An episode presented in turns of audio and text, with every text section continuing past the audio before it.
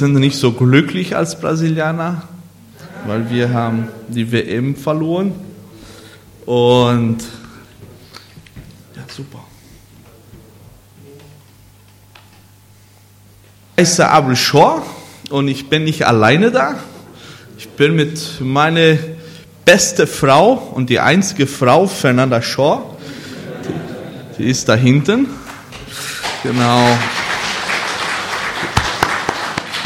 Muss ich zusammen Applaus geben. Die ist eine traue Frau, die geht mit mir in Deutschland auf Tour, versteht etwas weniger Deutsch und versucht schon was Portugies äh, auf Deutsch zu, zu sprechen, wie bitte essen, bitte schlafen.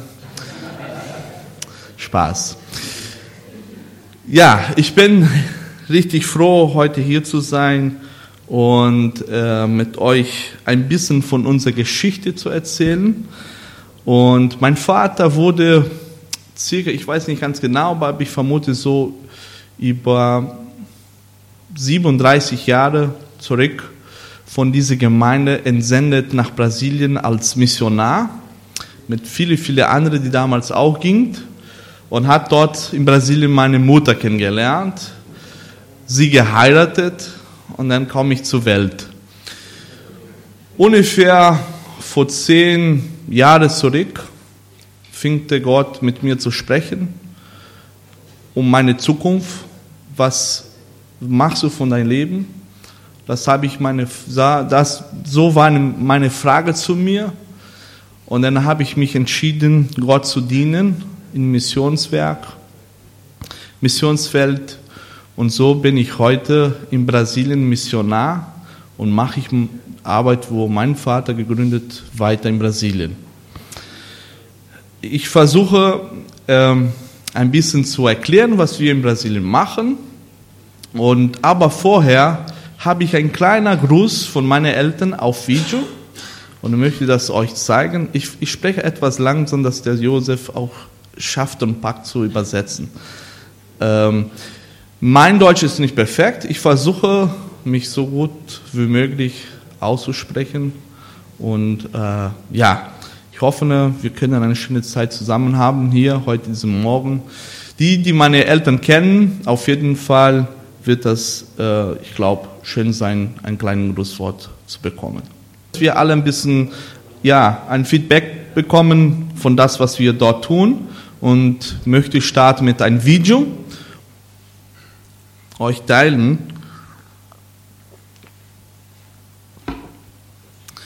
Und der erste Punkt, was ich mit euch sprechen möchte, ist unser, unser Entscheidung leben. Wir leben jeden Tag, wir müssen in der Arbeit, zu Hause, als Eltern oder als Mann, als Ehemann oder Ehefrau, man muss Entscheidungen treffen. Wo ich und, und für die Entscheidung, für mich, ich baue Kriterien. Ist so wie ein Auto kaufen. Wenn man dann geht und kauft ein Auto, man sucht sich Kriterien. Einer möchte ein Kombi, die Frauen möchten ein gebuntes Auto, rosa oder ein ne, Design nach, mehr nach Frauen, muss, muss, darf nicht so sportlich sein. Ne? Die Opas habe ich gehört vor ein paar Jahren, die suchen sich schon ein Mercedes, kaufen sich einen Hut und fahren in der Autobahn. Ne? Dann weiß man Bescheid, das ist ein Opa. Und der, der Abel, der geht und, und sucht sich schon ein Auto, der großes Kofferraum hat. Wir alle haben Kriterien, um unsere Entscheidung zu treffen, welches Auto zu kaufen.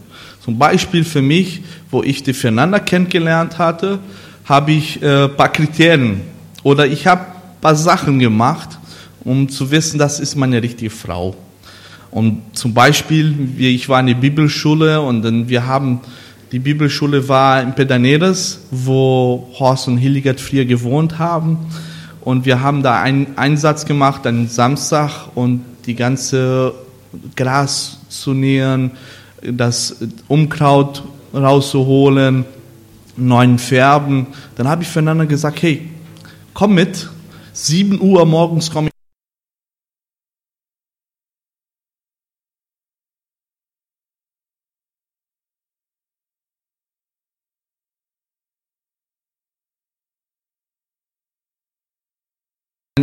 An anderen Kriterien, was für mich so war, war einmal, wir waren in Jaraguá do Sul, da ist da richtig bergig. Und wir Brasilianer mögen nicht Berge hoch zu laufen. Na, und dann habe ich gesagt, hey, komm, mach mal mit, gehen wir diesen Berg hoch. Zwei Kilometer hochgelaufen, schräg und hin und her, so bis oben. Mit viel Geduld haben wir geschafft. Dann habe ich gesagt, das ist die richtige Frau für mich. Die halt durch. Unser Leben ist von Entscheidungen gemacht. Und manchmal die Entscheidungen, die wir machen, wir, das begleitet uns das ganze Leben oder auch nicht. Und manchmal bestimmte Sachen bringen uns zur Ungewohnheit. Und hier möchte das Apostelgeschichte Kapitel 10, Vers 9 bis 16 mit euch lesen. Apostelgeschichte 10, 9 bis 16. Als sich der Boten auf den folgenden Tag schon der Stadt Joppe näherte, stieg Petrus auf die flache Dach, Dach des Hauses und dort umgestört zu beten. Es war gerade die Mittagszeit und Petrus bekam Hunger und bat um etwas zum Essen. Während man seine Mahlzeit zubereitet, hatte er eine Vision.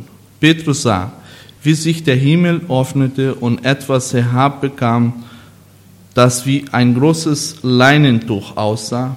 Es wurde an seinen vier Ecken zusammengehalten und so auf die Erde heruntergelassen. In dem Tuch waren die möglichen Arten von vierfüßigen Tieren und Kriechtieren, aber auch von Vögeln. Alle diese Tiere sind für die Juden unrein und dürfen deshalb nicht gegessen werden. Dann hörte Petrus eine Stimme, die ihn antwortete, Petrus, steh auf, schlachte diese Tiere und iss davon. Niemals, Herr, entgegnet Petrus. Noch nie in meinem Leben habe ich etwas Unreines und Verbotenes gegessen. Da sprach die Stimme ein zweites Mal zu ihm.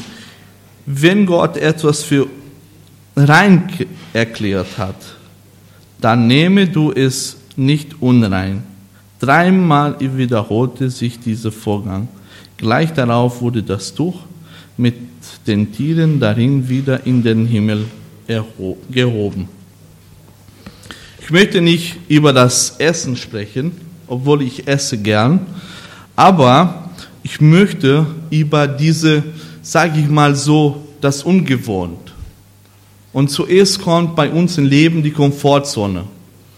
Wir alle haben irgendwo in unser Leben, in unserer Ecken Komfortzone. Zum Beispiel für mich, Komfortzone ist nach Hause zu fahren, mich ins Sofa äh, zu legen, um kleiner Pott mit Eis essen, Vanilleeis. Das ist für mich sehr bequem. Und wir alle haben irgendwo eine Komfortzone. Was ist für dich die Komfortzone? Was dir, wo, wo du fühlst dich wohl? Aber jetzt kommt, was macht dir von der Komfortzone rauszukommen? Jemand, der in die Tür kommt und klingert, hey, helf mal mit, den Reifen von meinem Auto zu tauschen. Was kommt, was bringt dir von der Komfortzone heraus? Hier bringt, bringt Jesus oder Gott Petrus von der Komfortzone heraus. Der war gewohnt, unter seine Volkerinnen, seine um, ja, Umgebung von Jesus zu erzählen. Und jetzt musste er rausgehen und für alle Nationen das Wort Gottes mitteilen. Und einfach durch eine Vision bekam dieser Auftrag, geh hin, brech deine Komfortzone auf und geh zu allen Völkern. Vor vielen Jahren, fünf Jahren, war die Entscheidung für mich, äh, für die Zukunft von der Arbeit zu, zu denken, von uns in Brasilien. Und dann muss ich aufsteigen von meiner Komfortzone und einen neuen Weg zu treffen. Und das war für mich meine Komfortzone aufzubrechen. Von der Kultur, wo ich eigentlich groß geworden bin, obwohl ich ein Deutscher bin oder Brasilianer, weiß ich nicht. Wenn ich in Brasilien bin, bin ich äh, Deutscher. Wenn ich in Deutschland bin, bin ich Brasilianer. Aber da habe ich, muss ich meine Komfortzone aufbrechen, nach Deutschland zu kommen und was Neues zu probieren. Und ich kann das mich gut vorstellen, wie ich, wie Petrus das auch ging. Der musste so in ein Land gehen, wo das Essen alles, anders ist, wo manchmal richtig stark ist und mein leckeres Fleisch in Brasilien dahinterlassen. Und das ging mir so. Und hier habe ich eine tolle Geschichte von der Bibel und wo ein paar Schritte sind, wo wir manchmal uns von dieser Umgebung, wo wir leben, aufbrechen. Und es ist auch eine Sache von Glauben manchmal für uns. Und hier geht um den Nama. In 2. König, Kapitel 5, lese ich die erste Verse. Naaman, der Ober, obererste Heerführer von Syrien, war ein ausgezeichneter Soldat und Stratege. Er genoss hohes Ansehen und der König schätzte ihn sehr, hatte durch den Herr, hatte doch der Herr durch Naam die Syren zum Sieg über die Feinden verholfen. Durch Naam war aussätzig. In seinem Haus lebte ein israelitisches Mädchen. Syrische Soldaten hatten, hatten es auf einen ihren Raubzüge in das Land Israel gefangen genommen und nach Syrien verschleppt. Sie war die Sklavin von Namens Frau geworden. Eines Tages sagte das Mädchen zu seinen Herrn, ach, wenn mein Herr doch einmal zu Prophetin gehen würde, der in Samaria lebt, der könnte ihn von seiner Krankheit heilen.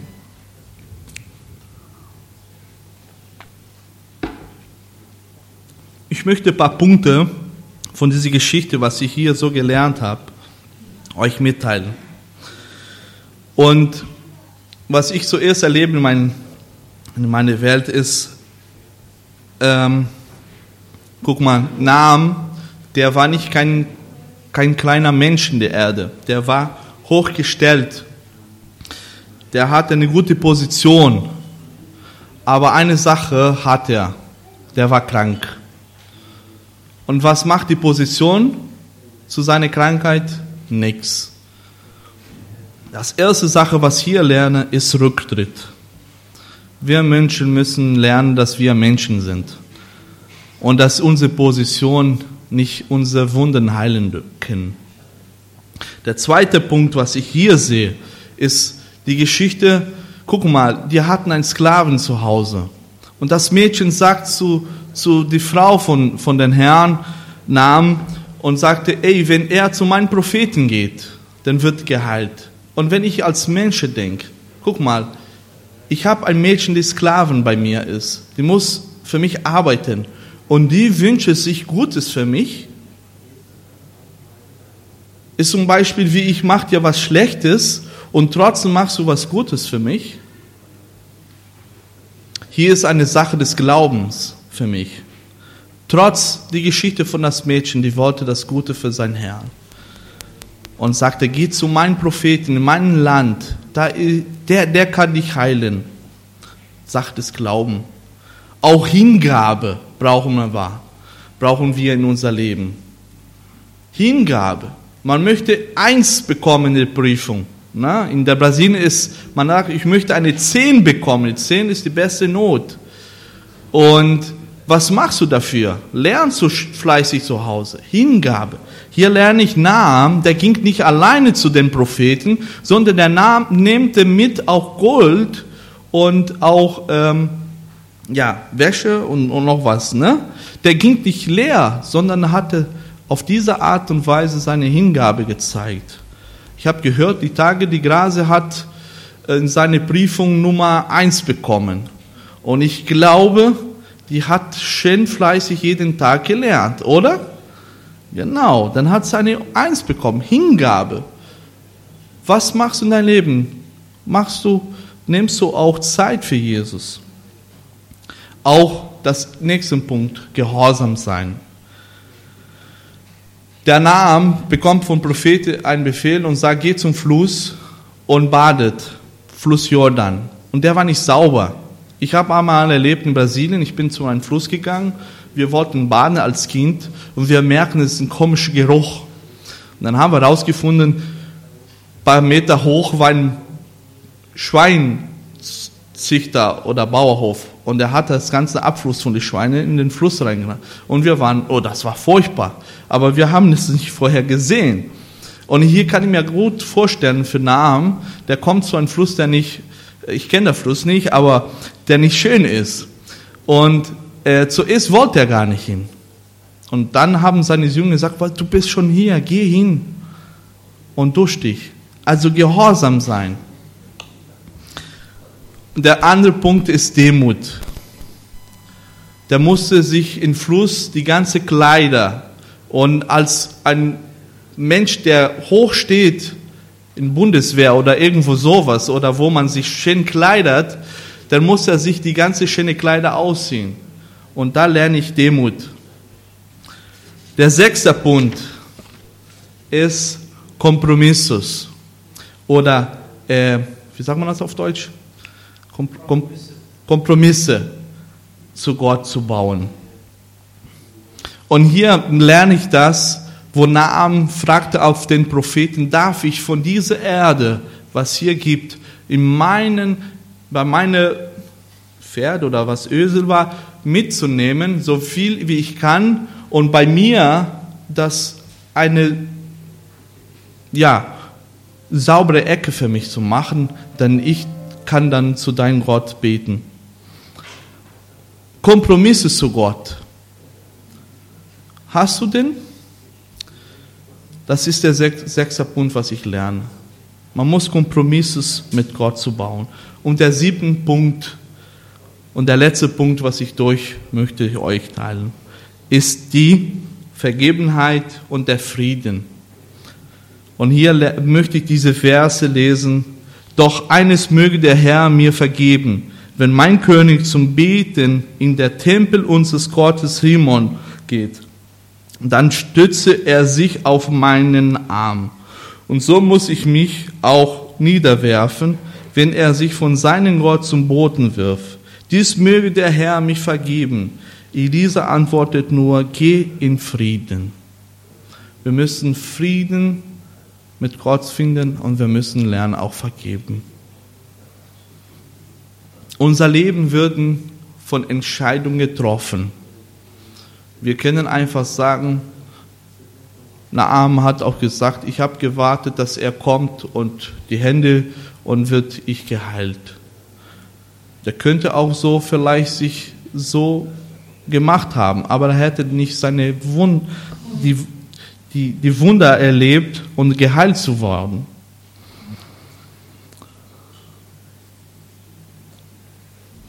Vielen in vielen Momenten in unser Leben werden wir uns treffen, die wir komplizierte Zeiten werden haben. Und da müssen wir unsere Horizonten erweitern. Und hier sehe ich Petrus bekommen einen Auftrag von Gott. Es Geh hin zu alle Völker und bring das Evangelium.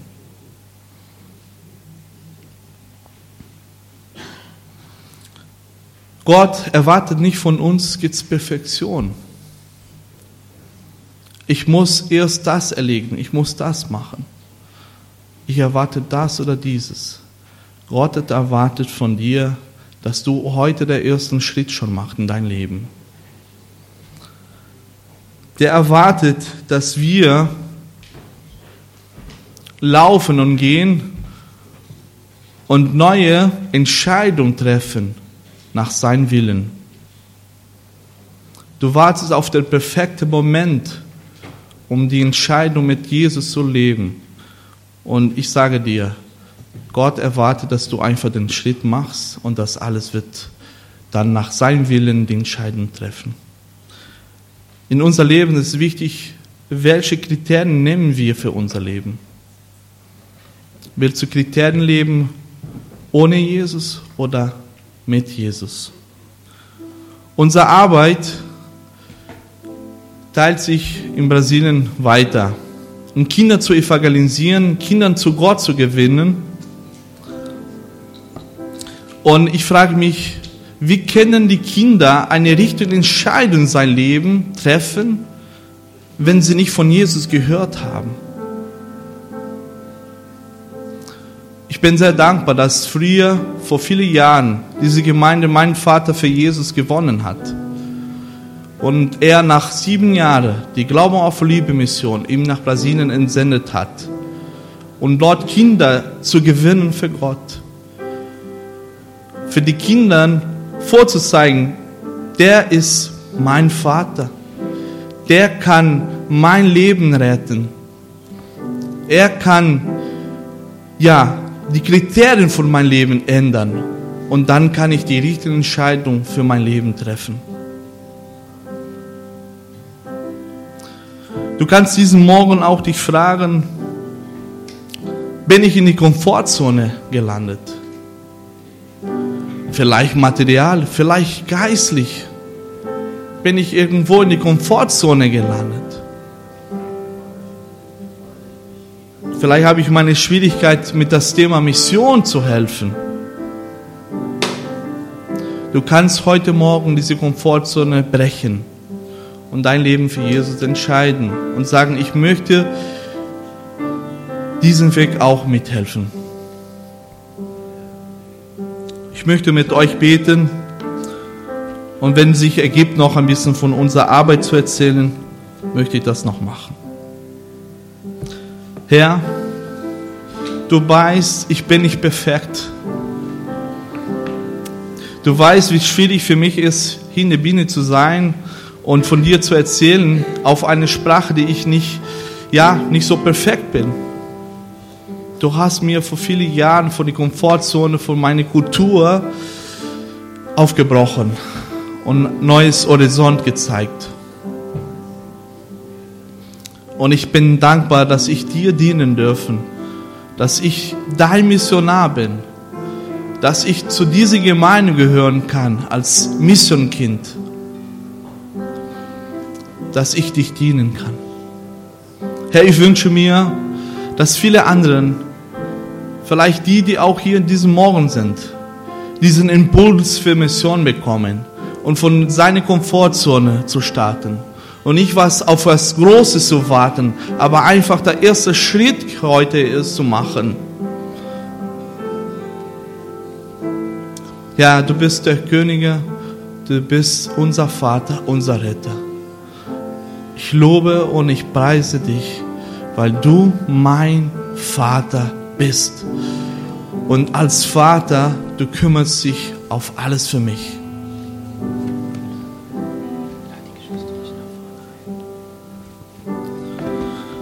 Vielleicht hast du diesen Wunsch, dass wir für dich diesen Morgen beten. Für diese Komfortzone, wo du dich betriffst oder dich findest, aufzubrechen. Ich bin nicht perfekt. Ich muss noch viel lernen. Ich mache jeden Tag Fehler. Aber ich mache weiter. Ich versuche. Ich stehe auf. Ich erkenne und ich glaube. Wenn du in dein Herz hast, nach vorne zu kommen, wir möchten für dich beten.